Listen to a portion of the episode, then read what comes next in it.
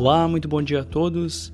Eu sou Daniel Boss, analista de macroeconomia do Banrisul, e você está ouvindo Morning Call Afinidade do dia 26 de maio. E esses são alguns dos destaques do dia.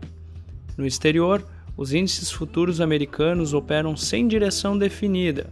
Os juros dos treasuries recuam, enquanto o índice DXY do dólar, ante seis moedas forte, também recua após Wall Street encerrar a sessão da véspera no campo positivo, muito por conta da falta de surpresas na ata do Fed.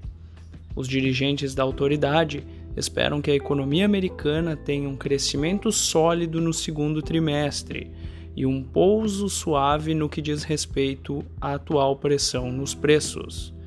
O Banco Central da Rússia cortou a taxa básica de juros em 300 pontos base e agora a taxa está no patamar de 11% ao ano. A decisão acontece em um momento em que analistas já alegam o indício de default na dívida russa. As principais bolsas europeias operam em alta desde a abertura, ampliando ganhos do pregão anterior. Na Ásia, a sessão, já encerrada, foi de queda majoritária.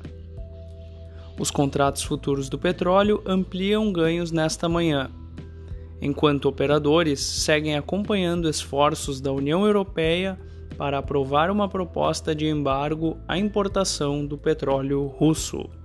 Essas foram as notícias internacionais. No Brasil, o bom desempenho da bolsa americana na véspera poderá refletir por aqui na sessão de hoje, além das notícias referentes ao registro da oferta bilionária de ações da Eletrobras na CVM e na SEC americana deverá repercutir positivamente também a aprovação na Câmara dos Deputados do projeto que limita a alíquota do ICMS para combustíveis e energia elétrica em 17%, que poderá contribuir para o alívio da inflação. O câmbio deverá ser favorecido pela queda do dólar ante moedas fortes, com possíveis reflexos em emergentes. Os indicadores do dia ficam no radar. A expectativa é de crescimento de 6,8% na arrecadação do governo federal na comparação anual. Vamos ao fechamento do mercado. O dólar fechou a quarta-feira com leve alta de 0,18% aos R$ 4,82.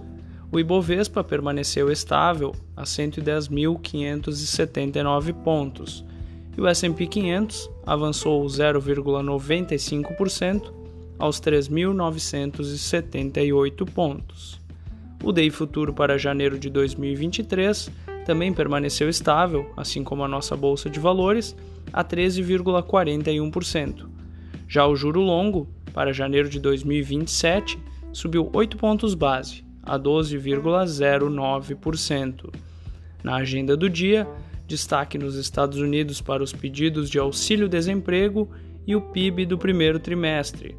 E no Brasil, o CAGED será divulgado, dados de emprego formal referentes a abril.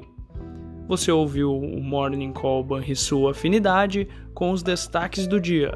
Acompanhe de segunda a sexta-feira o nosso overview.